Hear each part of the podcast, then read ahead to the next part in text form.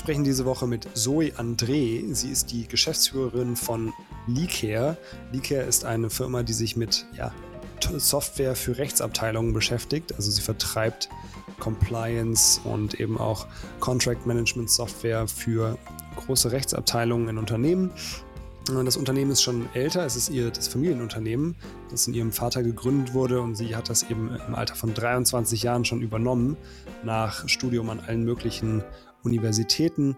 Und ja, es ist sicher interessant, weil sie so beide Seiten ziemlich gut kennt. Einerseits die Startup-Welt, aber andererseits eben auch traditionellere, langfristig geführte Familienunternehmen. Und da kann sie sicher gute Einblicke geben, nicht nur zu ihrer Branche, aber auch, ja, wie eben so ein Unternehmen geführt wird und warum man sich eben auch neu erfinden muss. Ähm, deswegen sehr viele spannende Aspekte. Viel Spaß mit der neuen Folge. Alles klar, so. Ja, cool, dass du heute da bist. Ähm, vielleicht fangen wir einfach mal an mit deinem Studium. Du hast, glaube ich, BWL studiert, ganz normal. Du, ähm, wie bist du darauf gekommen? Was war so dein, äh, dein Plan nach dem Abi? Ja, das stimmt. Erstmal vielen Dank für die Einladung, dass ich heute hier sein darf. Ja, was ich studiere, das ist mir ehrlich gesagt überhaupt nicht leicht gefallen. Äh, wir hatten hier in der Schule in Hamburg, ich glaube, vor oder nach dem Abitur, also so im letzten Jahr auf jeden Fall, haben alle so einen Eignungstest gemacht äh, oder konnte man machen. Bei mir kam dann raus 100-prozentige Eignung für Mathematik. Äh, und danach kam so Wirtschaftsinformatik, Informatik und dann irgendwann Wirtschaft. Ähm, und dann aber auch so Naturwissenschaften. Und das fand ich alles super spannend und Mathe habe ich immer geliebt. Aber dann dachte ich mir, hm, also ob ich das jetzt aber auch studieren will die nächsten Jahre und was ist denn das Berufsbild danach, was ich mir da vorstellen kann, da konnte ich irgendwie nicht so viel mit anfangen. Und auch so Naturwissenschaftler dachte ich mir, Mensch, ja, und dann später im Labor forschen, hm, da sehe ich mich ehrlich gesagt auch nicht. Ich finde die Materie super spannend und ich glaube, so in der Freizeit könnte ich mich gerne damit befassen. Aber was, was möchte ich eigentlich im Leben machen? Was macht mir Spaß und wo sind meine Stärken? Ähm, und welches Studium brauche ich eigentlich dazu, um die entfalten zu können? Und dann ist tatsächlich meine Wahl auf Wirtschaft gefallen. Erst wollte ich Wirtschaftsinfo, nee, Wirtschaftsingenieurwesen machen. Die komme ich, fand ich richtig cool. Habe dann aber irgendwie nicht so den geeigneten Studienort oder Uni für mich gefunden, wo ich meinte so, ja, super, das finde ich cool. Und dann habe ich ein Programm gefunden, das war International Business, also eigentlich letztendlich BWL, wenn man so will, mit Chinesisch kombiniert. Und zu dem Zeitpunkt war ich total in so einem China-Trip und ich war irgendwie in China gewesen und fand das super spannend und dachte, okay, gigantisch, das ist auf jeden Fall, was ich machen werde. Ähm, habe das dann auch angefangen, war auch tatsächlich nochmal in China, habe einen chinesischen Sprachkurs gemacht, auch dann in Deutschland. Habe dann aber recht schnell gemerkt, so, hm, ja, also Chinesisch in Deutschland lernen, das ist jetzt äh, auch irgendwie nicht so das Wahre. Ähm, habe danach nochmal ein Praktikum in China gemacht, habe mich dann aber entschieden, den Studiengang innerhalb derselben Uni zu wechseln und äh, bin klassisch bei BWL gelandet. Also das davor war auch sehr viel BWL halt mit dem sprachlichen Zusatz ähm, und bin darüber auch sehr, sehr glücklich geworden. Äh, und das Chinesisch hat mir jetzt im Nachhinein auch nicht mehr gefehlt. Also ich finde China weiterhin sehr spannend, aber meine Patentante spricht fließend Mandarin und arbeitet dort. Und die hat mir gesagt, so entweder machst du das 100 Prozent oder du machst es gar nicht, weil alles andere nehme ich wirklich eh keine ernst hier. Und dann wurde für mich recht schnell klar, dass ich dann eben eher den ohne chinesischen Bestandteil das Studium wähle. Ähm, aber ich muss sagen, nach meinem Bachelor, also den Bachelor habe ich dann klassisch BWL gemacht, habe ich einen Master gemacht, äh, nachdem ich aber extrem viele Praktika gemacht habe in der Wirtschaft, in verschiedensten Bereichen ähm, und habe dann einen Master gemacht in Innovation and Entrepreneurship, also Innovationswissenschaft äh, und Unternehmensgründung letztendlich, ähm, weil ich mir dachte, okay, mit einem BWL-Bachelor jetzt nochmal ein Master in Management, also puh, wo lerne ich denn da bitte noch was Neues? Also irgendwie fand ich, brauchte man eine Edge, Marketing spezifisch oder Finance, was ja viele andere machen, fand ich, fand ich jetzt auch ganz nett, aber es hat mich irgendwie nicht so gefesselt, weil in dem Master, den ich dann gewählt habe mit Innovation Entrepreneurship, ähm, waren sehr viele pragmatische Kurse, also sehr viel praktisch orientierte Caseworks und ähm, ja, Projekte mit Firmen äh, und Startups, aber eben auch sehr viele Tech-spezifischen Kurse. Äh, und die haben mich eigentlich am meisten interessiert. Und da kam dann sozusagen diese ganze Informatik, Ingenieurwissenschaft von meinen ursprünglichen Überlegungen, was ich studiere, kam da wieder so zum Vorschein. Also habe ich auch äh, Kurse zu Machine Learning und Data Analytics gemacht und Programming. Also das hat mir, hat mir richtig, richtig Spaß gemacht, aber es war auch sehr BWL-lastig im Sinne von, wie gründe ich ein eigenes Unternehmen, wie baue ich es auf, wie gewinne ich die ersten Kunden, etc., etc. Und es war sehr praxisorientiert und ja, das hat mir sehr, sehr viel Spaß gemacht. genau. Es gibt ja auch irgendwie super viele unterschiedliche Abschlüsse jetzt heutzutage, also die von dem reinen BWL, sage ich mal, einfach weggehen und versuchen auch noch andere Thematiken irgendwie rein äh, reinzuholen. Mhm. Ähm, wie schafft oder wie hast du das dann entschieden, an welcher Uni das, du das machst? Weil es gibt, gibt ja auch so ein bisschen die, die Kritik, dass viele von diesen, sage ich mal, coolen Titeln von irgendwelchen äh, Kursen, dass dann nicht so viel dahinter ist und am Ende hast du dann doch irgendwie einen Professor, der aus, keine Ahnung, aus irgendeinem ähm, Lehrstuhl kommt, der eigentlich nichts damit zu tun hat. Ähm, ja, also ich glaube, das kann man differenziert betrachten. Äh, ich persönlich war leider immer ein großer Fanatiker und ähm, ja, Anhänger von renommierten Instituten. Also das war mir immer ganz, ganz wichtig. Ähm, wenn ich wo studiere, dann will ich auch wirklich, dass das top in class ist und auch die neueste Wissenschaft sozusagen mir vermittelt. Ähm, das ist natürlich auch nicht für jeden möglich und auch nicht jeder kann sich das so finanzieren. Das ist mir auch völlig klar. Aber ähm, es gibt sehr, sehr viele Wege, wie man auch an diesen Unis sozusagen studieren kann. Letztendlich ist aber die Frage, was will man überhaupt und welche Themen möchte man sich anlernen und wo kriegt man die? Und manche Leute sind sehr akademisch ausgeprägt und andere eher pragmatisch. Und dementsprechend würde ich auch die Studiengänge auswählen und auch die Universitäten, weil da gibt es auch extreme Unterschiede. Ich habe danach noch viele andere Uniprogramme gemacht, auch an sehr renommierten Unis, die sehr unterschiedlich waren. Also teilweise sehr theoretisch, sehr akademisch, andere wahnsinnig pragmatisch. Und das ist eben, das ist sehr abhängig von in, den Institutionen. Und ich glaube, für die Auswahl ist es entscheidend, einfach zu wissen, was möchte ich, was ist meine Zielsetzung, also warum studiere ich das überhaupt? Und mache ich es jetzt nur für den Titel oder möchte ich da eigentlich inhaltlich auch was rausziehen? Und wenn, was möchte ich rausziehen? Und ähm, sozusagen, warum studiere ich überhaupt? Oder warum mache ich noch diesen und jenen Kurs?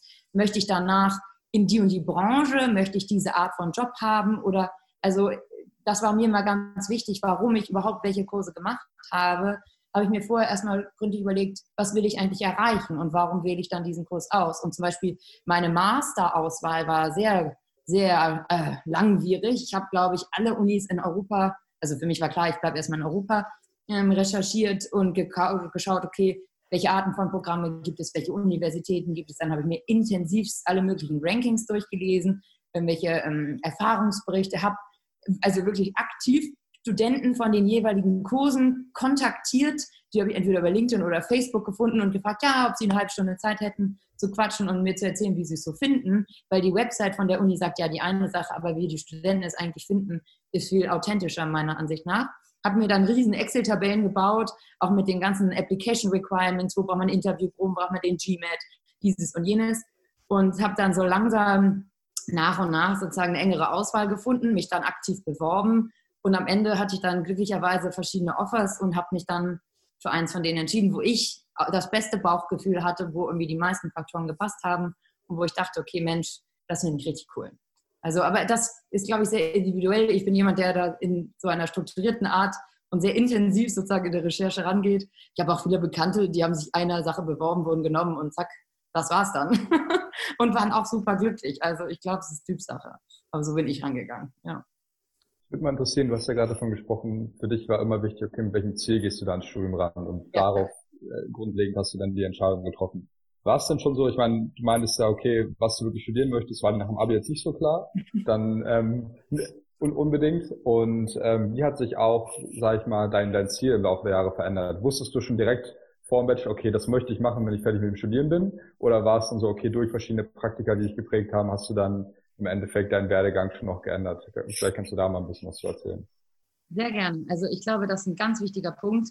Nach dem Abi hat man, glaube ich, auch noch nicht so viel gesehen von der Wirtschaftswelt. Ich habe äh, während der Schulzeit hingegen schon viel Praktika gemacht, also in allen Schulferien, die es da so gab in der Oberstufe, äh, waren in verschiedenen Branchen, auch im Ausland, ähm, weil mich das immer sehr interessiert hat und ich eben überhaupt nicht wusste, was ich jetzt super spannend finde. Aber mit jedem Praktikum konnte ich meine Auswahl schon weiter sozusagen einschränken und schauen, okay, das liegt mir, das liegt mir gar nicht, diese Art von Unternehmen, Unternehmensgröße, Branche, finde ich spannend, finde ich nicht spannend.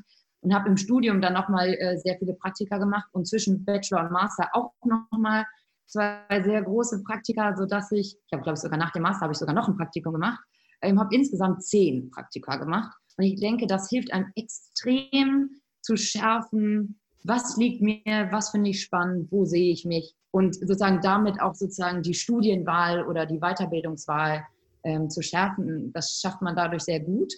Ähm, und ich muss sagen, also die meisten Unternehmen, die ich aus meiner jetzigen Position sozusagen als Unternehmerin kenne, ähm, freuen sich über Praktikanten. Ähm, ich finde das immer ganz spannend, auch neue Impulse durch Praktikanten zu bekommen als Unternehmer. Aber gleichzeitig ist natürlich auch nicht jedes Unternehmen in der Lage, Praktikanten große Gehälter zu zahlen. Und das finde ich ist selbstverständlich. Aber ich finde auch als Praktikant sollte man da nicht enttäuscht sein und sagen, es ist eine Unverschämtheit, warum kriege ich denn jetzt hier so ein blödes Gehalt? Sondern man sollte es als Lernchance sehen. Und das finde ich ganz, ganz wichtig, weil ich habe teilweise in meinen Praktikanten gar nichts verdient.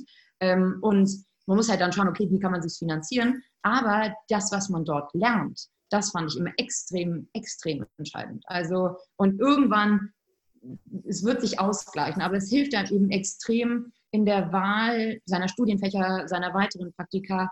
Und letztendlich sehe ich es so, wenn je, je früher ich Erfahrungen machen kann und je früher ich Sachen ausschließen kann, desto mehr spare ich mir langfristig auch an sozusagen negative Erfahrungen oder an den falschen Studiengang, boah, drei Jahre in Sand setzen, um danach zu realisieren, das ist überhaupt nicht meine Welt. Also das äh, spart man sich, glaube ich, dann gerne. Aber ich glaube, viele Wege führen nach oben. Von daher muss das jeder für sich selber wissen. Ich war immer sehr, sehr engagiert und das ist auch eine, eine, ein Tipp, den ich eben gehen kann, der eben nicht so wirklich weiß, was er möchte oder was er gut findet.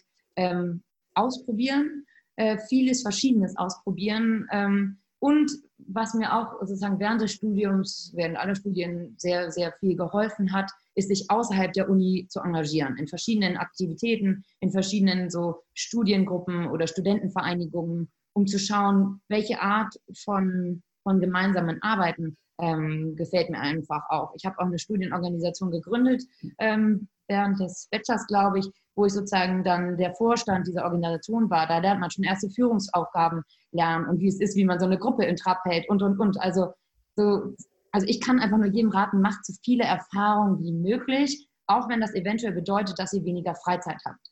Ähm, das ist jetzt vielleicht ein sehr ähm, nicht Work-Life-Balance äh, adäquates äh, ja, Herangehen an die Sache. Und ich glaube, viele in unserer jüngeren Generation würden da sehr verschreckt reagieren, aber mir hat es extrem geholfen. Und je früher man solche Aufgaben lernt oder ja, Führungskompetenzen sich aneignet, desto besser. Also ich habe da nur profitiert von. Immer mehr zu machen, als man eigentlich muss. Und das hat mir immer auch jemand gesagt, der sehr, sehr erfolgreich ist. Das habe ich irgendwie verinnerlicht und das befolge ich weiterhin. Also damit bin ich immer sehr gut gefahren. Okay. Ähm, ich glaube, super hilfreich. Eine Frage vielleicht zu den, zu den Praktikas, die du gemacht hast. Du meinst mhm. ja, okay, du bist da sehr, sehr analytisch rangegangen bei deiner Uni-Auswahl. Ich meine, ich glaube, in der praktischen Schiene ist es teilweise schon ein bisschen unterschiedlich, weil es ja. sehr, sehr viele verschiedene Richtungen gibt, in die man gehen kann. Ich meine, zum Beispiel selbst ein Marketingjob ist ja bei einer Firma mit 100 Mitarbeitern komplett anderer als in einer Firma mit 1000 Mitarbeitern.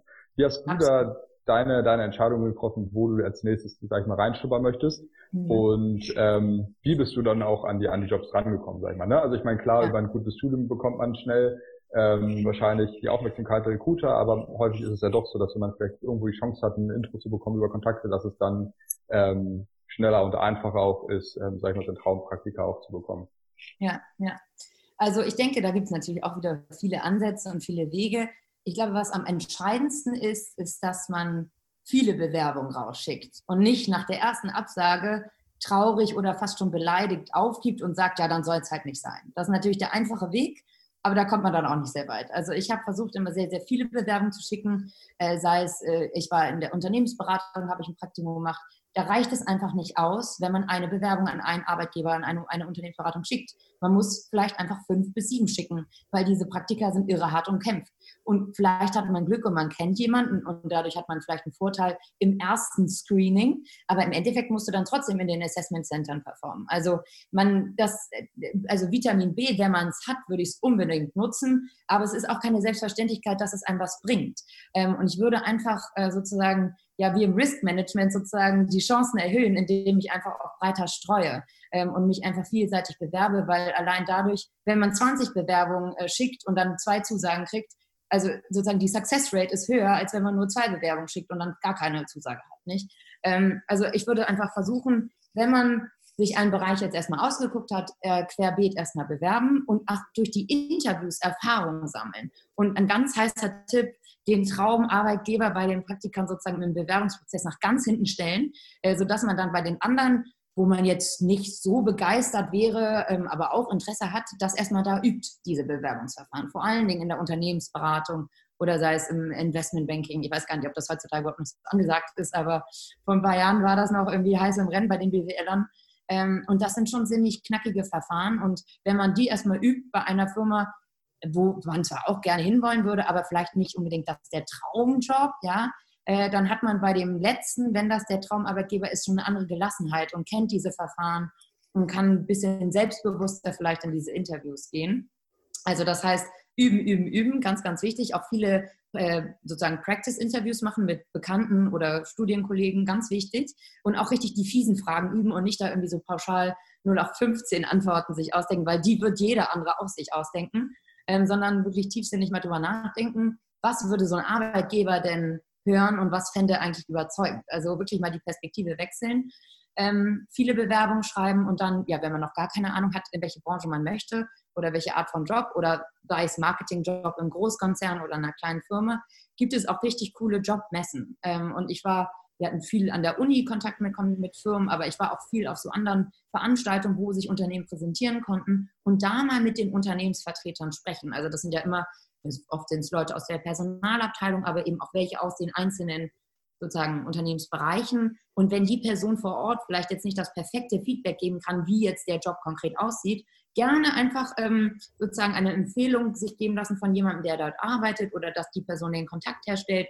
dass man die einfach mal in einem, weiß ich nicht, halbstündigen Telefonat oder Viertelstunde vielleicht lieber eher niedrig ansetzen, weil die Leute meistens keine Zeit haben, ja. Äh, einfach mal oder die auf einen Kaffee treffen, jetzt in Corona-Zeiten natürlich auch ein bisschen schwierig, aber um sozusagen deren Erfahrung äh, sich anzuhören und zu schauen, Mensch, kann ich mir das überhaupt selber vorstellen oder ist das überhaupt, äh, also jenseits äh, meinen Vorstellungen von was zum Beispiel jetzt Marketing im Großkonzern bedeutet. Ähm, weil da gibt es tatsächlich große Unterschiede und Marketing ist auch ein sehr, sehr breiter Begriff. Also ob man jetzt von Online- oder Performance-Marketing spricht oder darüber nachdenkt, wie sieht die nächste Printanzeige aus, die im Supermarkt hängt oder so, das sind, das sind Welten. Also und entweder im kleinen Unternehmen kann man sich dann zum Beispiel vorstellen, dass man wahrscheinlich alles von denen tun muss und äh, sich überlegen kann, äh, sozusagen, wie kann man es umsetzen, hat sehr, sehr viel Verantwortung dafür. Großkonzern ist das genau aufgeteilt und da gibt es äh, ganz klare Kompetenzen und äh, sozusagen Abteilungsverteilung, wer da was zu tun hat. Also es ist sehr, sehr unterschiedlich. Aber das kann man eben nicht rausfinden, indem man irgendwelche Artikel liest, also auch bestimmt, ähm, aber durch die Erfahrung und den Austausch mit den Menschen, die letztendlich dahinter stehen und die auch die Kollegen repräsentieren und die Kultur des Unternehmens. Ich denke, das ist ganz, ganz entscheidend. Ähm, dass man da sozusagen seinen Vorstellungen näher kommt und somit vielleicht auch eingrenzen kann, was einem Spaß macht, was einem liegt, was man sich vorstellen kann. In die Richtung so, denke ich. Du hast ja, also nicht direkt nach dem Master, aber so fast nach dem Master hast du dann auch angefangen, dein Familienunternehmen zu übernehmen. Was wäre denn, vielleicht davor nochmal eine Frage, was wäre denn vielleicht eine Branche, wo du darauf äh, Lust gehabt hättest, wäre das jetzt nicht so gekommen? Ähm, ja, also ich hatte eigentlich ähm, vor, in die Tech-Branche zu gehen tatsächlich. War, mein letztes Praktikum war bei einem Venture Capital Unternehmen in Berlin. Das fand ich super cool. Hat mir irre Spaß gemacht, so an den neuesten Themen zu arbeiten, die die Tech-Branche gerade so bewegen. Ähm, und hatte einerseits überlegt, dann wirklich zu einer der großen Firmen zu gehen, um einfach auch so Handwerkszeug zu lernen von denen. Ähm, ja, wie arbeitet so ein Amazon, wie arbeitet ein Google, wobei bei Google ist man als BWLer dann eher in der Schiene, dass man so AdWords verkauft. Das fand ich jetzt auch nicht so prickelnd. Aber es ist natürlich dann so eine Sache, okay, will man so einen Namen einfach auf dem CV haben oder nicht? Das ist natürlich auch nicht schlecht. Also die Überlegung gibt es natürlich immer. Aber mich hat das Technische sehr, sehr super interessiert. Also die Schnittstelle zwischen Tech und BWL. Ich hatte jetzt nicht vor, Entwickler zu werden, weil mir das, ähm, also einfach finde ich auch spannend, aber ich finde eher sozusagen die Relevanz von Technologie im Business-Kontext. Das war immer so meins, was mich super interessiert hat. Und äh, die Alternative, die ich auch spannend fand, wäre in die Richtung von Private Equity, zu Private Equity zu gehen, also Unternehmensbewertung, Unternehmenskäufe, Ankäufe, Verkäufe, ähm, weil das sehr stark mit der Analyse von Unternehmen zu tun hat ähm, und sehr analytisch auch ist. Also genau, also das waren so die Optionen. Äh, dazu kam es aber nicht, wie du schon richtig angedeutet hast. Ähm, ja, ich habe dann fast, also direkt nach dem Praktikum eigentlich, äh, unser Familienunternehmen übernommen äh, wir stellen Software her, also bin ich in der Tech-Branche äh, geblieben. Ähm, und zwar Software aber für Juristen. Also es ist eine, ein Nischenbereich, ähm, auch jetzt nicht für Kanzleien, sondern wirklich die Unternehmensjuristen. Also wenn man sich jetzt einen Konzern vorstellt, zum Beispiel die Lufthansa ist unser Kunde, dort die Rechtsabteilung, die nutzt zum Beispiel unsere Software, um ihre ganzen juristischen Themen und Vorgänge zu verwalten. Genau, und da bin ich jetzt vor mehr als dreieinhalb Jahren eingestiegen. Mein Vater hat das Unternehmen gegründet. Ich habe es äh, vor dreieinhalb Jahren komplett übernommen. Ähm, ja, und habe seitdem auch eine spannende Reise hinter mir. Äh, also als frischer äh, Uni-Absolvent plötzlich eine Geschäftsführung zu übernehmen, ist sicherlich auch nicht unbedingt äh, der normale Werdegang. ja, auf jeden Fall. Also ich meine, nochmal ein bisschen zurück, du hast ja auch deine Masterarbeit, glaube ich, über Legal Tech geschrieben. Ähm, ja. die, die, die Branche, um die sich das Thema, äh, dein Unternehmen ja dreht. Ähm, wie, wie sehr hat das dir dann auch geholfen, die, dass diese Entscheidung dann äh, ja auch zustande gekommen ist? Genau, also ja, genau. Ich habe beim Master, für meinen Master, meine Masterarbeit über Legal Tech geschrieben. Natürlich vor dem Hintergrund, dass unsere Firma in dem Bereich arbeitet. Ich habe auch schon während der Schulzeit, manchmal in den Mittagspausen oder so nach der Schule, ähm, in unserer Firma ein bisschen programmieren gelernt, weil mich das immer schon interessiert hat. Aber wie gesagt, nicht um selber zu programmieren, sondern um es zu verstehen. Ähm, und auch zwischen den Studien, während des Studiums, so, ähm, so eine Art Werkstudentenjob, hatte ich auch in unserer Firma, um so innovative Konzepte voranzubringen. Das passt natürlich dann auch zum Hintergrund von meinem Master. Und vor dem Hintergrund habe ich mir überlegt, okay, bei diesem Master Innovation and Entrepreneurship und mit dem bevorstehenden Praktikum im äh, Venture Capital Bereich, worüber könnte ich meine Masterarbeit schreiben? Was wäre denn überhaupt spannend? So. Ähm, und da der Legal Tech Bereich vor jetzt vier Jahren war es, äh, eigentlich noch nicht wirklich ausgeprägt war, in der Venture Capital Szene auch eigentlich noch nicht so richtig auf dem Schirm, ähm, aber wir natürlich seit mehr als 30 Jahren am Markt sind, dachte ich mir, Mensch, das ist ja ganz cool. Ähm, Im internationalen Umfeld das schon ein bisschen mehr war oder sozusagen der, der Begriff Legal Tech auch äh, stärker gebraucht wurde, habe ich dazu einfach eine riesen ähm, Recherche betrieben und eben ja darüber geschrieben, wie Legal Tech Startups die digitale Transformation in der juristischen deutschen, deutschen juristischen Branche vorantreiben können. Also oder was deren Rolle ist, weil plötzlich kamen so Startups wie Flightride oder geblitz.de zum Vorschein, die gab es ja vorher gar nicht. Und was diese Arten von Legal Tech-Unternehmen im weitesten Sinne sozusagen ähm, für Auswirkungen auf die juristische Branche in Deutschland haben. Also spezifisch Deutschland, weil die deutsche juristische Branche ist ja nochmal sehr speziell im Vergleich zu anderen Ländern. Ähm, und das hat nicht nur was mit dem Rechtssystem zu tun. Ähm, und was sozusagen da für Treiber hinterstehen oder warum die juristische Branche bisher auch von großen Disruptionen bewahrt wurde ähm, und so weiter. Also das hat mir extrem geholfen, muss ich sagen, äh, bei meinem Einstieg im Unternehmen. Also einerseits sozusagen die, die akademisch-theoretischen Hintergründe dieser Branche besser zu verstehen, aber natürlich kannte ich durch unser Unternehmen was mich seit Kindheit begleitet, ähm, ja auch viele dieser Themen, worum es bei uns intern geht. Ähm, letztendlich, warum ich eingestiegen bin, hatte mit keinem dieser Punkte was zu tun. Ähm, das hatte damit zu tun, dass mein Vater schwer erkrankt ist und ich ähm, sehr kurzfristig entschieden habe, dass ich das Unternehmen übernehme.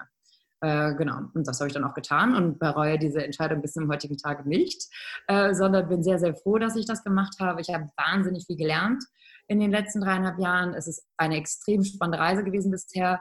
Wir sind gerade mittendrin, unser Unternehmen, was wie gesagt mehr als 30 Jahre alt ist, ähm, auch wieder immer, das muss man sowieso alle zehn Jahre tun, gefühlt, es nochmal zu transformieren, auf die nächste Ebene, an die heutigen Umstände anzupassen. Und nicht nur Corona-Umstände, sondern wirklich in allen Aspekten und allen Bereichen des Unternehmens auch sozusagen zu schauen, okay, was wäre heute Status Quo oder State of the Art, wenn man sich mit anderen Unternehmen vergleicht und was können wir eigentlich tun, um unsere Kunden noch besser zu bedienen, was können wir softwaretechnisch tun, um uns weiterzuentwickeln, marketingtechnisch, welche Methoden gibt es da, äh, die wir noch nicht nutzen und, und, und. Also da ist man wirklich durchgehend mit beschäftigt und es hört auch nie auf, man ist auch nie fertig, aber das macht es auf jeden Fall sehr, sehr spannend.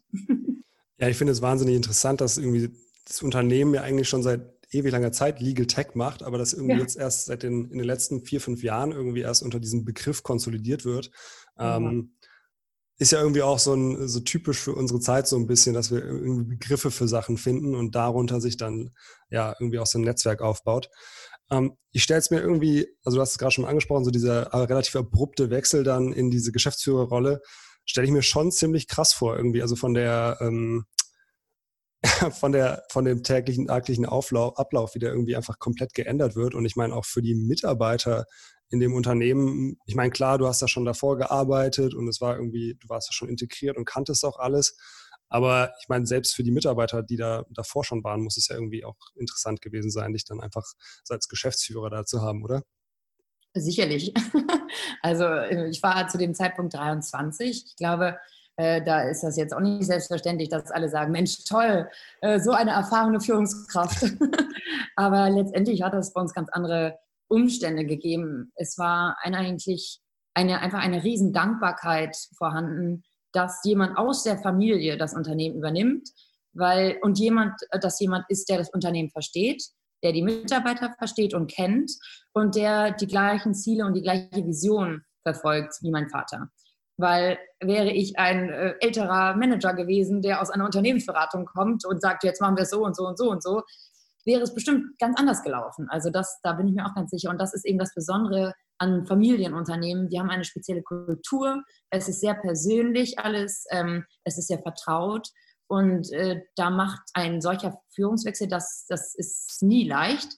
Und je radikaler er ist im, im Sinne der Kultur und im Sinne der Persönlichkeit, ja, desto schwieriger ist es natürlich. Ähm, aber also das war wirklich, also es, man muss sich das wirklich so vorstellen, wie eine Familie, die dann einfach zusammengehalten hat und gesagt hat, Mensch, das sind hier echt heftige Zeiten, aber wir kriegen es gemeinsam hin.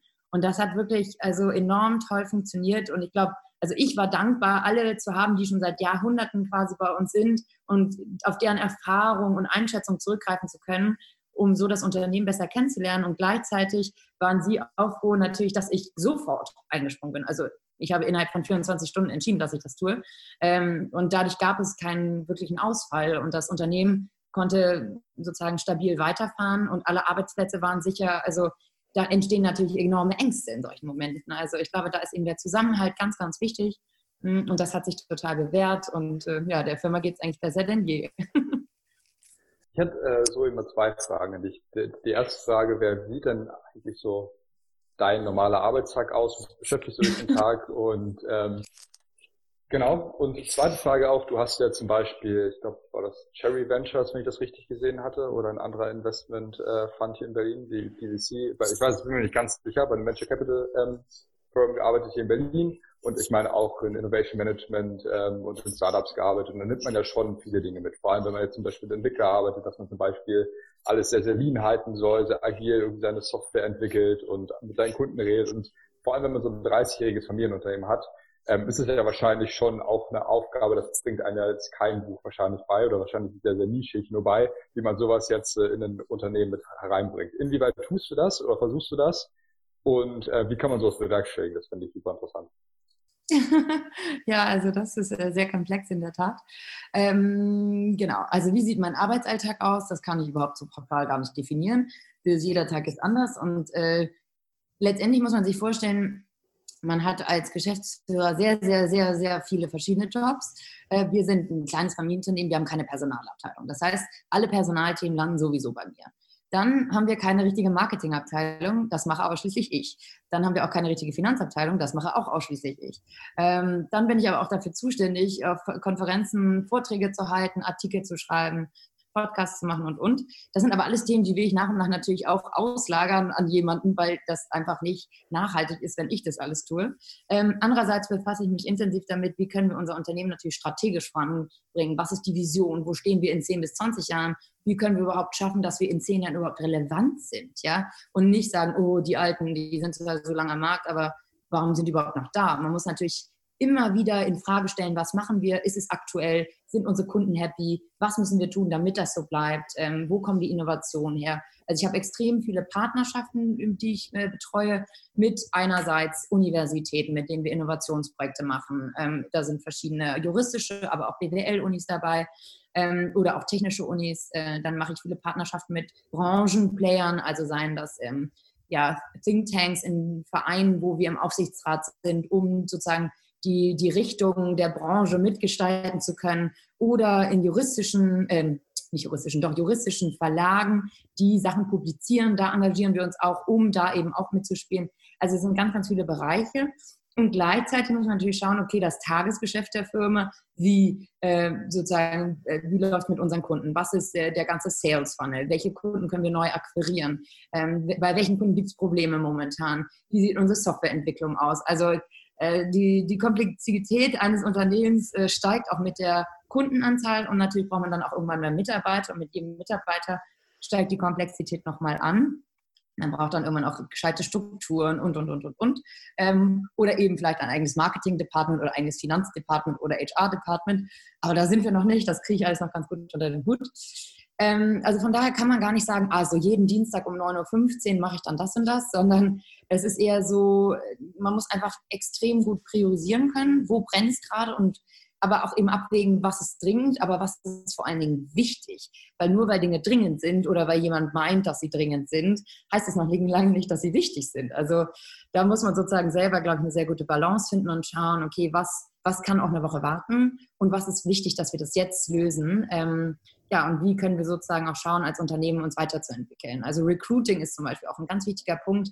Ist wir haben super Mitarbeiter, aber wir müssen natürlich schauen, okay, wo fehlen uns Kompetenzen und wie finden wir diese schlauen Menschen und überzeugen sie davon, dass wir uns arbeiten wollen und sozusagen viel für das interne äh, Management zu tun, für den Office-Alltag etc. Da muss man sich natürlich auch Gedanken drüber machen, weil die meisten anderen in ihrem Tagesgeschäft zwar vielleicht Wünsche haben, aber separat sich dazu jetzt nicht unbedingt viele Gedanken machen, weil sie so viel zu tun haben. Also das ist eine sehr, sehr breite Bandbreite. Man muss sich überlegen, wollen wir mit anderen Firmen zusammenarbeiten? Wollen wir Sachen auslagern? Wollen wir irgendwie neue Standorte aufmachen? Wie expandieren wir? Erst nur Deutschland, Dachregion, international? Wollen wir eigentlich ein globaler Player werden oder nicht? Also da kann man also stundenlang nur mit solchen Themen sich beschäftigen. Ähm, und da ist so eine Woche ganz schnell vorbei. Ähm, aber ja, genau, das ist das. Ähm, zu meinen Erfahrungen, wo ich das alles hernehme und lerne und wie macht man das überhaupt? Äh, ich war bei Early Bird Venture Capital in Berlin, ein sehr, sehr großer äh, VC in Berlin auch. Es hat mir wahnsinnig gut gefallen. Die sind auch schon irre lang am, am Markt und da hat man einfach die Erfahrung einfach in der Venture, Capacity, Venture, Venture Capital Szene einfach auch gemerkt äh, an der Art und Weise, wie professionell die arbeiten. Also das war ganz, ganz toll. Ähm, und dann habe ich sehr spezielle Sachen gelernt, was Startups natürlich angeht. Ähm, was sind KPIs, die bei einem Startup-Wachstum wichtig sind? Ähm, sowas wie Market Validation. Haben Sie schon Kunden? Ähm, wie viele Kunden? Und äh, was ist die Kostenstruktur? Was ist der Revenue Case? Äh, ist das überhaupt nachhaltig? Ähm, was sind so Faktoren wie äh, ja, Lock-in oder Defensibility nach Motto, ist ja rührend, dass ihr die Idee habt, aber wie versichert ihr erstens, dass die Kunden, wenn ihr die Kunden dann gewonnen habt, bei euch bleiben und zweitens, dass nicht irgendjemand daherkommt und euer Geschäftsmodell komplett kopiert äh, und euch alle Kunden abgrabt. Also solche Themen, mit denen muss ich mich natürlich als Unternehmen auch auseinandersetzen. Ähm, und das hat mir extrem viel geholfen. Aber abgesehen davon, ähm, ja, wie gesagt, die verschiedensten Praktika, die ich gemacht habe, ich glaube, aus jedem habe ich mindestens fünf Sachen mitgenommen, wo ich sage, Mensch, das war cool oder so, oh Gott, das auf gar keinen Fall ähm, das lernt man natürlich dann man auch mit und sagen, nee, das möchte ich in meinem Unternehmen auf keinen Fall so und so machen. Oder wow, äh, das ist richtig toll. Ähm, also die Erfahrungen haben sehr geholfen, aber darüber hinaus bin ich noch sehr, sehr aktiv in verschiedenen Organisationen oder Verbänden. Also ich bin im Verband der Familienunternehmer. Da gibt es dann nochmal einen Bereich für die jungen Unternehmer, äh, die Nachfolger sozusagen. Mit denen tausche ich mich sehr intensiv aus, ähm, was die verschiedenen Ansätze geht, weil natürlich mit der nächsten Generation kommt ein kultureller Wandel ins Unternehmen so oder so. Das lässt sich gar nicht vermeiden und man muss eben eben schauen, wie schon gesagt, dass man auch State of the Art bleibt, dass man aktuell bleibt, dass man relevant bleibt und zwar in allen Bereichen des Unternehmens. Also das äh, sich heute zu leisten, keinen LinkedIn-Account zu haben, das geht einfach nicht. Ja?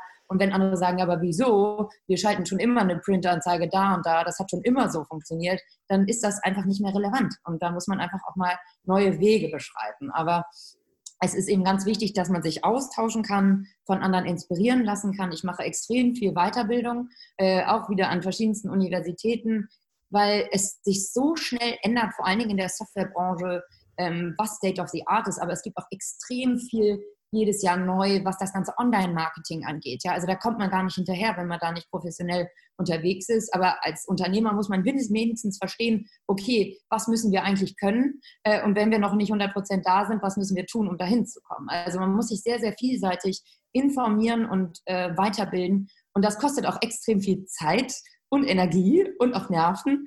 Ähm, aber meiner Ansicht nach geht es nicht ohne. Also man kann auch sehr, sehr viele Bücher lesen. Das empfehle ich auch jedem. Da gibt es tolle Bücher äh, in, für alle möglichen Bereiche, ähm, die ein Unternehmen befassen, sei es die Produktentwicklung, sei es Agile, sei es Kanban oder Scrum oder was auch immer man da anwenden möchte, oder sei es Online-Marketing oder wie kreiere ich die nächste Disruption. Ähm, was gibt es dann? Also da gibt es Bücher über alles Mögliche. Wie introduce ich OKRs und so ein Zeug. Also man kann sich da wirklich bis zum Umfallen belesen. Das Relevante ist aber nicht nur das Lesen der Bücher, sondern immer zu schauen, okay, was davon ist relevant für mein Unternehmen und wie kann ich es umsetzen? Oder lohnt es sich überhaupt oder ist das eigentlich schon wieder veraltet? Und was macht überhaupt Sinn in unserem Kontext, in unserer Branche, in unserer Kultur? Und manche Sachen, die in Amerika in Großkonzernen ganz toll funktionieren, müssten eventuell im deutschen kleinen Mittelstand nicht so funktionieren. Also da ist das auch okay, wenn das einfach nicht funktioniert, weil das ist aus einer anderen Denkweise herausgeschrieben.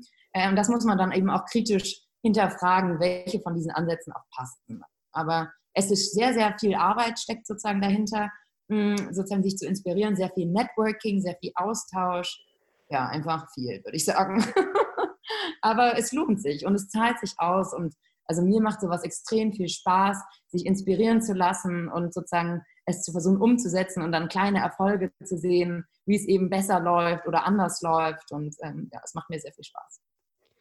Ähm, du hast gerade gesagt, ähm, apropos, das hat schon immer so funktioniert. Ich glaube, Rechtsabteilungen sind ja auch jetzt nicht unbedingt bekannt dafür, äh, super innovativ zu sein oder Anwälte generell. Also ich glaube, da ist noch ziemlich viel, ja, sag ich mal so Informations, ähm, ja, Unterschiede und äh, was es Neu Neues an Technologie gibt und wie unterrichtet ihr denn eure, eure Kunden, äh, was es da zu tun gibt und wie unterrichtet ihr vielleicht auch starre Kunden, die jetzt äh, ja nicht unbedingt sofort äh, beim ersten Trial da irgendwie überzeugt sind? Ja, also das ist auf jeden Fall, wie du schon sagst, eine sehr spezielle Branche. Äh, und die Juristen sind jetzt auch so pauschal, wenn man das mal pauschal sagen kann. Es gibt immer Ausnahmen. Es gibt auch sehr, sehr innovative, äh, modern denkende Juristen auf jeden Fall. Davon kenne ich auch viele. Aber sagen wir mal, die, die klassische Mehrheit, die klassisch Jura studiert hat ähm, und dann in einem juristischen Beruf endet, wird jetzt nicht unbedingt der Typus Mensch sein, der schreit Software, juhu, äh, ich brauche unbedingt ganz viel Technologie und das geht alles ganz automatisch. Nein, also das ist nicht der Regelfall. Äh, es wird aber im Studium auch nicht gelehrt. Also ich rede jetzt auch sehr viel mit Jurastudenten äh, und die haben teilweise von Legal Tech immer noch nichts gehört und wir sind in 2020. Aber es wird einfach nicht vermittelt, ähm, sondern es wird eben Jura an sich, äh, die Lehre des Rechts und wie geht man damit um, das wird vermittelt. Und dann landen sie plötzlich im Beruf und kriegen so einen Computer und sollen dann plötzlich loslegen, aber haben eigentlich nie verstanden, was ist eigentlich der Sinn dahinter oder wie geht man mit Software um und welche Software gibt es. Also das klassische Softwarepaket eines Juristen ist eigentlich ähm, von Microsoft Office, Word und Outlook. Also Excel und PowerPoint fällt da sowieso raus. Das sind so die Advanced-Juristen, die da schon so Auswertungen in Excel machen. PowerPoint braucht eigentlich keiner. Ähm, und also Word sowieso ganz klar die ganzen Schriftsätze, das ist das beliebteste. Und Outlook, damit wird eigentlich alles gemanagt. So. Ähm, das ist so das Standardpaket. Nichtsdestotrotz wird alles ausgedruckt. Alles. Also in so klassischen Unternehmen oder Kanzleien, die jetzt nicht sehr digitalisiert sind. Und das ist auch heutzutage noch ganz, ganz verbreitet, weil danach meistens alles gefaxt wird.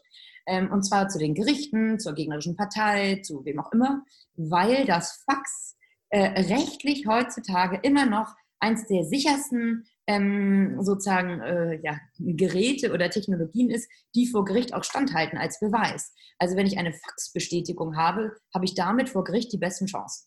Und äh, das ist so tief eingebürgert in der Kultur, dass in manchen Unternehmen das Fax wirklich einfach auch immer noch nicht wegzudenken ist. Und also ich tue mich manchmal schwer, das Fax überhaupt zu bedienen. Aber das liegt auch daran, dass ich mich weigere, Faxe zu schicken äh, und das versuche alles auf anderen Wegen ähm, zu handeln. Aber wenn man diesen Juristen dann sagt, ja, übrigens, hier gibt es die total coole AI-Software und Blockchain und dieses und jenes, was in anderen Branchen völlig selbstverständlich schon ist, ja, dass man darüber redet vielleicht, dann kriegen die erstmal Angst, weil das ist etwas, was sie nicht kennen. Und ähm, wir machen sowas zwar nicht, also wir haben jetzt keine schicken AI-Tools oder irgendwelche Blockchain-Tools, das brauchen wir auch gar nicht, weil wir sind quasi der erste Schritt, äh, womit die Juristen ihre Arbeit eigentlich ein, vereinheitlicht und komplett digitalisieren und äh, sozusagen gemeinsam mit allen Kollegen digital arbeiten können. Also sie können also Juristen arbeiten sehr aktenbasiert. Das heißt, wir haben digitales Aktenmanagement, wir haben Vertragsmanagement, in dem alle Dokumente, alle Verträge abgelegt werden, aber auch alle Fristen verwaltet werden können und Erinnerungen, wann kann ich kündigen, etc. etc. Das wird normalerweise sonst einfach in Outlook verwaltet und ist sehr fehleranfällig, weil unsere Software natürlich konkrete Berechnungsfunktionen hat und auch ähm, sozusagen an rechtliche Sachen geknüpft ist und man kann Gerichtsverfahren abwickeln und was auch immer. Also die, die juristischen Träume werden eigentlich mit unserer Software ausreichend erfüllt. Ähm, aber es ist trotzdem eine riesen Überzeugungsarbeit, äh, sozusagen die Vorteile der Software ähm, denen nahezulegen. Das war vor zehn Jahren deutlich schwieriger als heute. Jetzt vor allen Dingen, wo alle im Homeoffice arbeiten wollen wegen Corona, ist es sehr offensichtlich, weil also wir haben die spannendsten Anfragen bekommen, zum Beispiel, ja, also wir sind immer noch im Homeoffice, da waren wir jetzt Corona-bedingt schon seit zwei Monaten im Homeoffice als Firma. Ja, wissen Sie, es ist wahnsinnig schwierig, weil wir haben so viele Papierakten und also hier hat ja auch nicht jeder ein Auto, aber also wissen Sie, wir können die auch alle gar nicht mit nach Hause nehmen, die Papierakten. Und da haben wir nur gedacht, okay, wow, ja, mh, gut. Also da fangen wir noch ganz von vorn an bei der Überzeugungsarbeit, warum sozusagen das in digitaler Version jetzt äh, ganz spannend wäre. Es gibt andere, die sind schon viel weiter und sagen, Mensch, super. Und dann ist einfach nur die Frage, wo wird es gehostet? Und das ist dann der nächste Aspekt, weil die Juristen extrem vorsichtig sind, was Datenschutz und Data Security angeht. Das heißt, wenn man sagt, ja, super, unsere Software wird gehostet bei einem amerikanischen Anbieter in der Cloud, ja, dann kriegen die erstmal einen Herzinfarkt. Also die Cloud-Thematik ist eine schwierige ähm, und deshalb hosten, also bieten wir unseren Kunden zum Beispiel an, alles on-premise hosten, also auf ihren eigenen Servern, wo sie ihre eigenen IT-Security-Standards äh, auch sicherstellen können. Und dann, also dann haben die Kontrolle sozusagen über das ganze System und können das intern so verwalten, wie sie wollen. Aber es ist schon ähm, vom Mindset her, hat sich in den letzten Jahren sehr, sehr viel getan und diese, dieser Hype über Legal Tech ähm, hat sicherlich dazu beigetragen, dass sich viele damit jetzt mehr auseinandersetzen, sagen, Mensch, wir bräuchten jetzt eigentlich auch mal was, weil man auch in einer deutlich komplexeren und sonst digitaleren und globaleren Welt gar nicht mehr mit dem Papier hinterherkommt. Ich meine, stell dir doch mal vor, heute in Hamburg eine Papierakte erstmal per Post nach München zu schicken, damit der Kollege dann weiß, worum es geht. Also das ist ja völlig fern jeglicher Realität. Ähm, aber in manchen Unternehmen wird das eben noch so gelebt. Und also in den Kanzleien sieht es nochmal ganz, ganz, ganz anders aus, weil die Unternehmen ja grundsätzlich zum Beispiel im Marketingbereich oder im Einkauf oder ja, was auch immer in der Logistik, ja, haben die ja viel öfter schon solche Tools. Aber die, die Juristen wurden immer so ein bisschen verschont. Ähm, und äh, ja, so langsam, was heißt langsam, seit 30 Jahren geht es da jetzt auch langsam zu. Und das ist aber in Deutschland noch etwas langsamer, würde ich sagen, als im internationalen Umfeld. Also die sind da einfach deutlich skeptischer. Äh, ja, wie gesagt, deutsche Juristen ticken auch nochmal ein bisschen anders als äh, in anderen Ländern. Und äh, das macht es aber total spannend, weil sobald unsere Kunden verstehen, wo sozusagen der Mehrwert in dieser Lösung liegt, und da haben wir, wie gesagt, ganz verschiedene Bereiche von Lösungen, die für die relevant sein könnten. Man merkt richtig, wie die danach strahlen und sich einfach freuen, wie leicht das Leben sein kann, wenn man sozusagen äh, nicht nur papierbasiert arbeitet, sondern gewisse Tools hat, die einem da im Alltag unterstützen. Und das, das macht Spaß und dafür arbeiten wir jeden Tag um genau dieses äh, Glücksgefühl bei unseren Kunden auszulösen. Und äh, arbeiten auch sehr eng mit unseren Kunden zusammen. Das heißt, wenn die sagen, ja, wissen Sie, Mensch, also hier, da wäre es nochmal super, wenn man das und das machen könnte. Solche Themen nehmen wir natürlich sofort mit auf und versuchen unser Produkt dementsprechend nach Kundenfeedback auch weiterzuentwickeln. Weil das sind natürlich auch sehr moderne Ansätze. Früher hat man sich im schwarzen Kämmerlein verzogen und zwei Jahre später ein Produkt präsentiert und sich dann gewundert, warum es keiner wollte. Ähm, das machen wir nicht.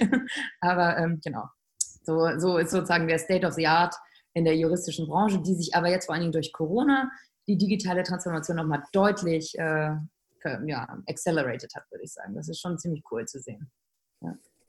Wie, wie siehst du denn die Defensibility in eurem Bereich gegen jetzt äh, junge, frische, sag ich mal, Legal Tech Startups? Weil ich meine, man kann ja zum Beispiel sagen, euer klares USP, würde ich mal behaupten, ist einfach die Branchenexpertise. Also wenn man jetzt äh, zwei, drei junge Hüpfer in Berlin hat, die kennen sich mit Softwareentwicklung aus, könnten, ähm, würde ich jetzt mal eine, eine Assumption machen, ähm, die Software-Tools, ihr gebaut habt, könnten die auch, auch nachbauen. Aber denen fällt es ja wahrscheinlich sehr, sehr, sehr, sehr schwierig, die Kundengruppe erstmal zu verstehen, das Vertrauen aufzubauen bei den Juristen. Und ähm, da, wenn, wenn vielleicht sogar pitchen würden mit Themen wie, okay, wir können jetzt mit AI eure Prozesse so und so viel vereinfachen, was tatsächlich wahrscheinlich rational gesehen sinnvoll wäre, aber auf emotionaler Basis den, den Juristen halt 0% abholt. Also würdest du, wie würdest du der Aussage gegenüberstehen, wenn ich jetzt behaupte, okay, eines eurer größten Defensibility, ähm, eurer Defensibility-Punkte vielleicht in eurem Unternehmen ist wirklich die Kundennähe und die Branchenexpertise? Genau, ich glaube, es sind genau verschiedene Punkte und genau mit diesen Themen befasse ich mich auch. äh, nicht täglich, aber eigentlich denke ich täglich drüber nach. Ähm, und zwar, wie können wir als sogenannter Incumbent Player eigentlich disrupted werden? Ich habe auch einen Kurs ausschließlich dazu gemacht, über disruptive Strategien und wie solche existierenden Player eigentlich von so kleinen Schnellbooten wie Startups ähm, angegriffen werden und auch überholt werden und plötzlich diese Riesenplayer sich auflösen, weil plötzlich einfach sie den Schuss nicht mehr gehört haben. Also das ist mir ein sehr, sehr großes Anliegen, dass uns das nicht passiert. Äh, und ich befasse mich auch intensiv damit, ähm, sozusagen ja, Aktivitäten oder Projekte intern äh, zu betreuen, äh, die genau das investieren und schauen, wo müssen wir uns wie, wo anders aufstellen, um genau das zu vermeiden. Weil klassischerweise würde ein Player wie wir sagen, ach, die kleinen Startups, die können das alle gar nicht und die haben ja nur drei Features und wir haben 5000 Features und das können die ja alle nicht und so. Also das ist so der typische äh, Weg, wie so ein großer Player sagen würde, ach, die haben gar keine Chance, müssen wir nicht ernst nehmen. Daran besteht aber die größte Gefahr. Also das äh, ist ganz, ganz klar. Ähm, deshalb, klar, könnte es jetzt ein Startup zum Beispiel in Berlin geben, die sagen, Mensch, das ist ja ganz interessant, die Branche. Ähm, ja, und auch was die machen, also ein bisschen oldschool, sind schon so lange am Markt. Das machen wir ganz anders. Das machen wir ganz schick und machen wir ganz schnell. Ähm, dann ist erstens leichter gesagt als getan. Das äh, musste ich auch äh, feststellen, nachdem ich das selber sozusagen vorhatte und uns selber sozusagen plane, auch immer noch zu disrupten, bevor es halt jemand anders tut. Ähm, aber es ist eben nicht nur das, wie schnell baue ich eine Softwarelösung. Ähm, und es, es, es geht auch wirklich nicht um die Technologie hinter der Software sondern es geht wirklich darum zu verstehen, was ist das für eine Kundengruppe und was brauchen die und wie ticken die und wie komme ich überhaupt an die ran und wie schaffe ich es, dass sie mir vertrauen. Weil wie du auch gerade gesagt hast, es ist ja echt total cool zu sagen, oh, ich habe die schickste AI-Software und dies und jenes. Wir können alles automatisieren und sie sparen so viel Geld. Ja, aber die meisten Juristen haben dann richtig Schiss, dass ihr Job überflüssig wird und dann werden sie genau diese Software nicht einstellen, ja, weil damit würden sie sich ja selber ersetzbar machen. Und da gab es eben auch in den Legal Tech-Diskussionen große Aufregung, das sei ja alles ganz schrecklich, was da geplant sei und niemand könnte einen Juristen ersetzen und das könnte ja niemals ein Algorithmus. Das ist alles äh, debattierfähig, äh, was man da alles ersetzen kann, vor allen Dingen in diesen standardisierten Bereichen. Aber es ist eben auch der Ansatz, überhaupt zu schauen, was braucht ein Jurist eigentlich und äh, welche Tätigkeiten sind überflüssig, welche nicht, ähm, aber überhaupt diese, diesen Kunden zu verstehen. Und da denke ich, ist sicherlich unsere mehr als 30-jährige Erfahrung Gold wert, aber die ist eben auch nicht statisch. Also man muss dynamisch dranbleiben und schauen, wie verändern sich diese Bedürfnisse eben auch. Und deshalb bin ich auch stark im Austausch mit der jüngeren Generation, zu der ich eigentlich auch gehöre, aber ich bin äh, fingers crossed, Gott sei Dank kein Jurist, äh, weil sonst würde ich, glaube ich, den äh, Wald voller Bäume nicht sehen.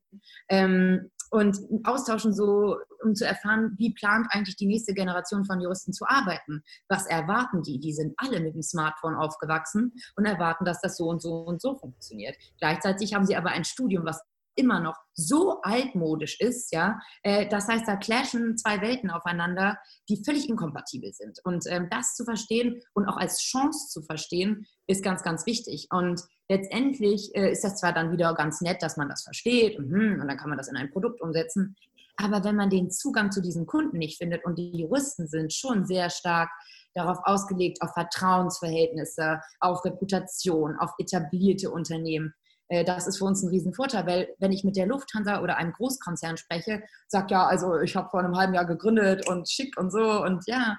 Und dann denken sie, ja, das ist cool, bestimmt super Tool, aber garantiere mir erstmal, dass du in zwei Jahren noch relevant bist, bevor ich als Konzern in deine Software investiere, alle meine Mitarbeiter erstmal davon überzeuge, dass sie ein neues Tool nutzen müssen. Darauf hat nämlich gar keiner Bock auf neue Tools. Äh, dann implementieren wir das Tool und dann schreibt ihr mir übermorgen, ach so, nee, sorry, wir haben doch die nächste Finanzrunde nicht bekommen. Äh, ja, blöd, jetzt müsst ihr euch ein neues zusuchen. Also darauf, also so langfristige Sustainability im Sinne von Produkt äh, das ist für Großunternehmen ganz, ganz wichtig. Und für Juristen, die sowieso sehr misstrauisch sind, auch.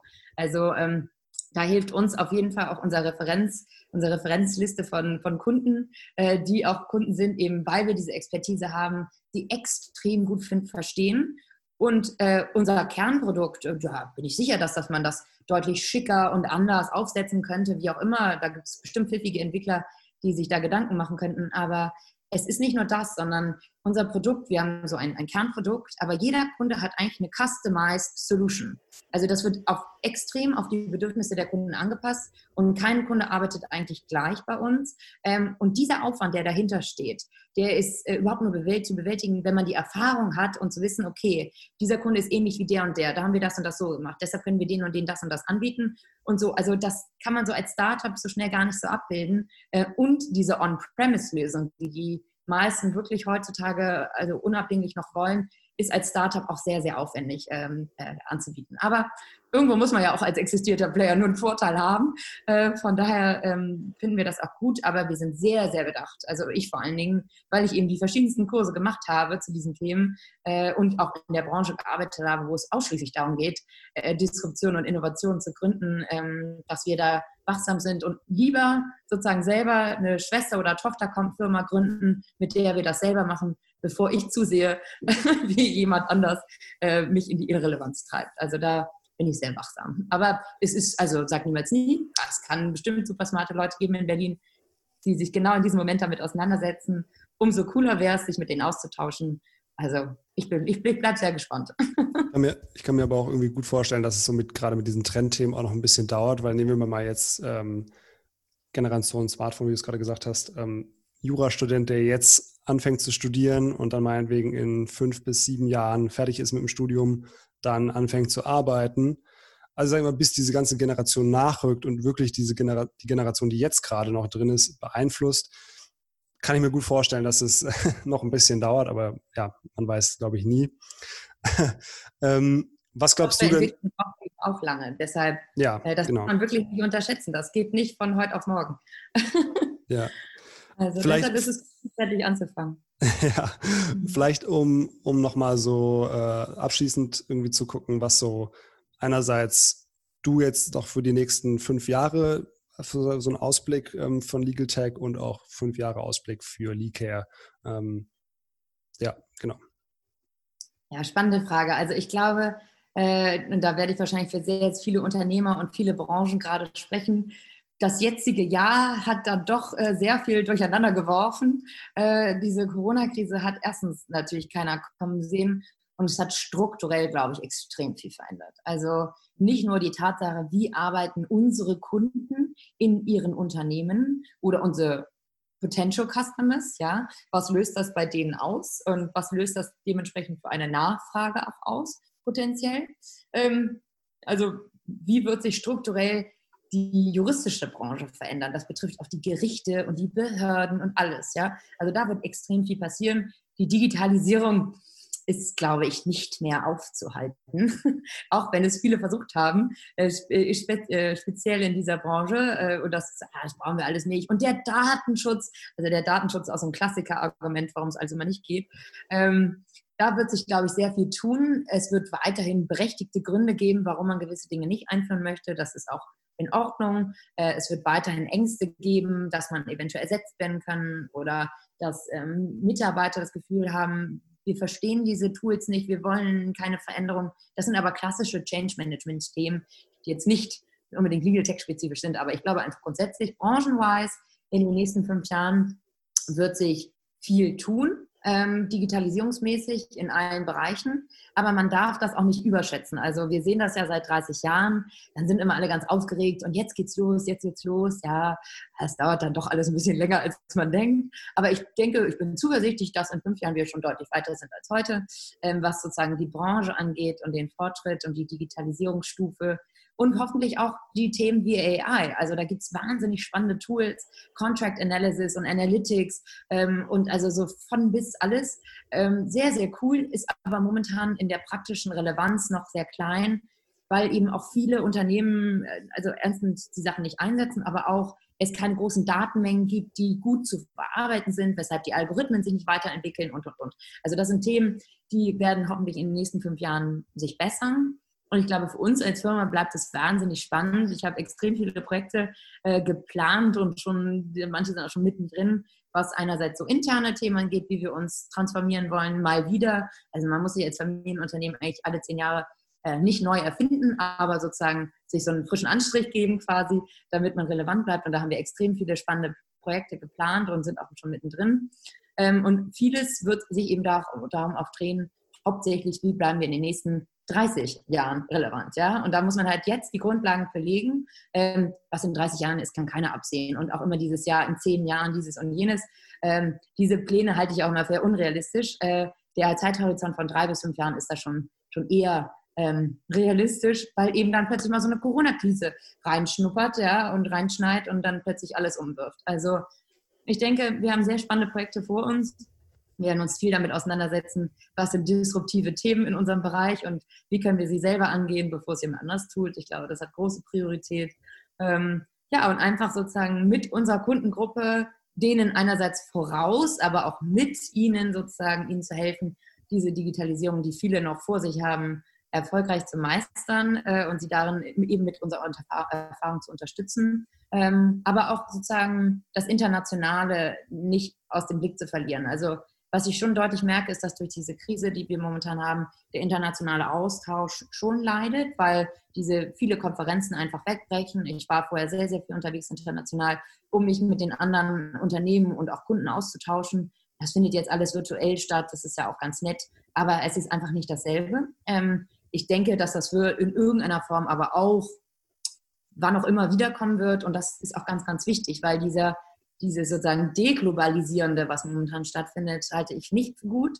Ich finde, es ist ganz wichtig, auch diesen Austausch zu haben und auch andere als Inspiration zu sehen, sagen, Mensch, ja cool, die aus UK, die machen das und das, das haben wir ja noch gar nicht. Spannend, da müssen wir jetzt auch mal hinterher sein. Also das ist äh, ganz, ganz wichtig. Aber ich sehe das sehr optimistisch grundsätzlich. Also für uns als Firma äh, sehe ich eine sehr spannende Zukunft, äh, habe, wie gesagt, vieles vor. Ähm, aber ja, man muss auch realistisch in seinen Vorstellungen bleiben. Ich glaube, es, es gibt so einen Spruch, man überschätzt die Veränderungen in, in der nahen Zukunft und unterschätzt sozusagen das, was, was später kommt. Also ich glaube, wir werden sehen, aber es bleibt auf jeden Fall spannend. Top, hört sich gut an.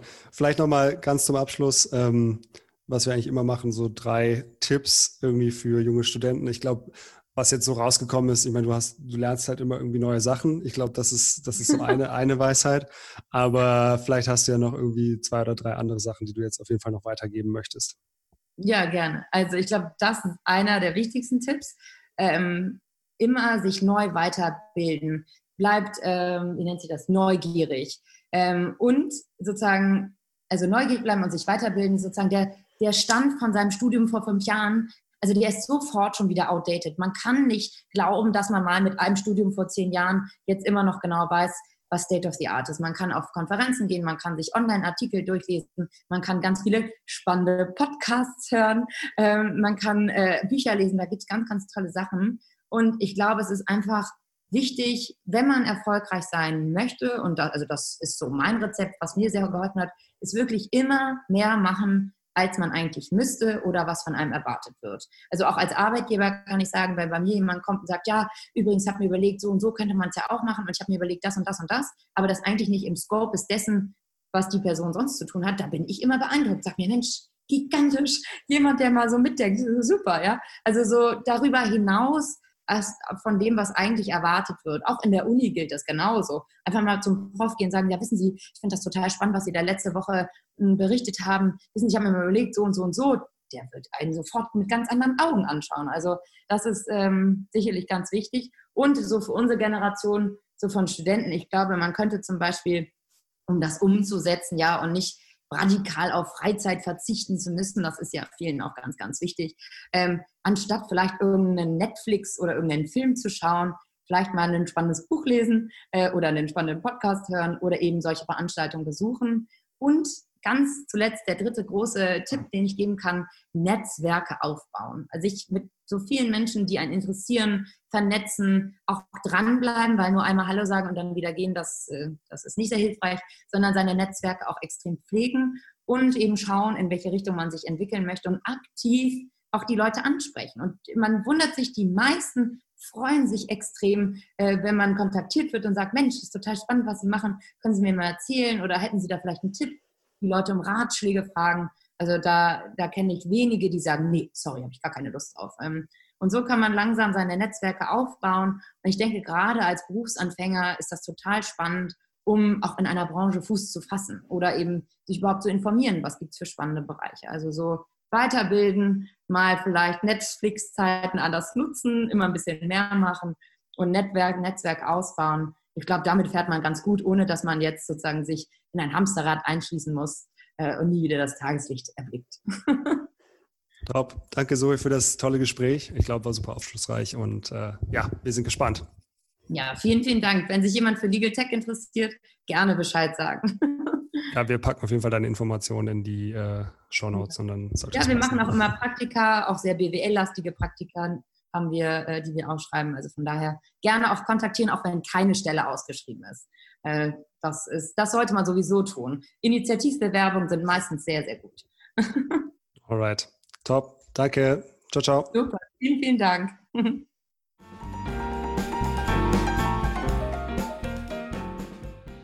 coole Folge mit Zoe. Ich glaube, äh, wie immer super aufschlussreich. Ähm, sie hat jetzt auch nochmal in, in der Off-Recording gesagt, ja, auch mit dem Netzwerken super wichtig.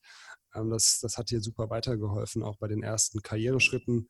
Um Rat fragen, das war, glaube ich, noch so die vierte Weisheit. Ähm, das finden Leute immer super gut, wenn, wenn man äh, versucht, Kontakt zu ihnen aufzubauen. Und ich glaube, das wirkt dann auch nicht so aufgedrungen. Ähm, genau, aber ansonsten wahnsinnig viel interessantes Zeug gesagt. Ich glaube, äh, super spannend. Max, hast du noch irgendwas, was du noch loswerden möchtest?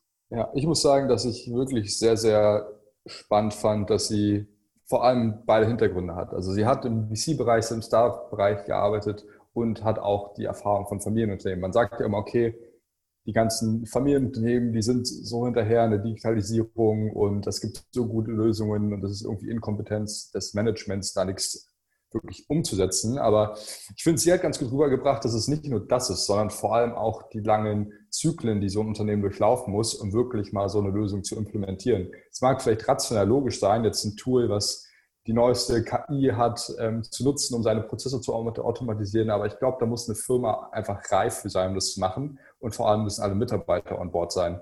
Und dass man auch häufig wahrscheinlich unterschätzt, was es eigentlich für ein großer Schritt ist, von, von so einem kleinen Startup, irgendeine Lösung, die vielleicht nischig gut funktioniert, bis zu einem großen Unternehmen, was die Lösung jetzt implementieren muss und wo du tausend Mitarbeiter an Bord holen musst.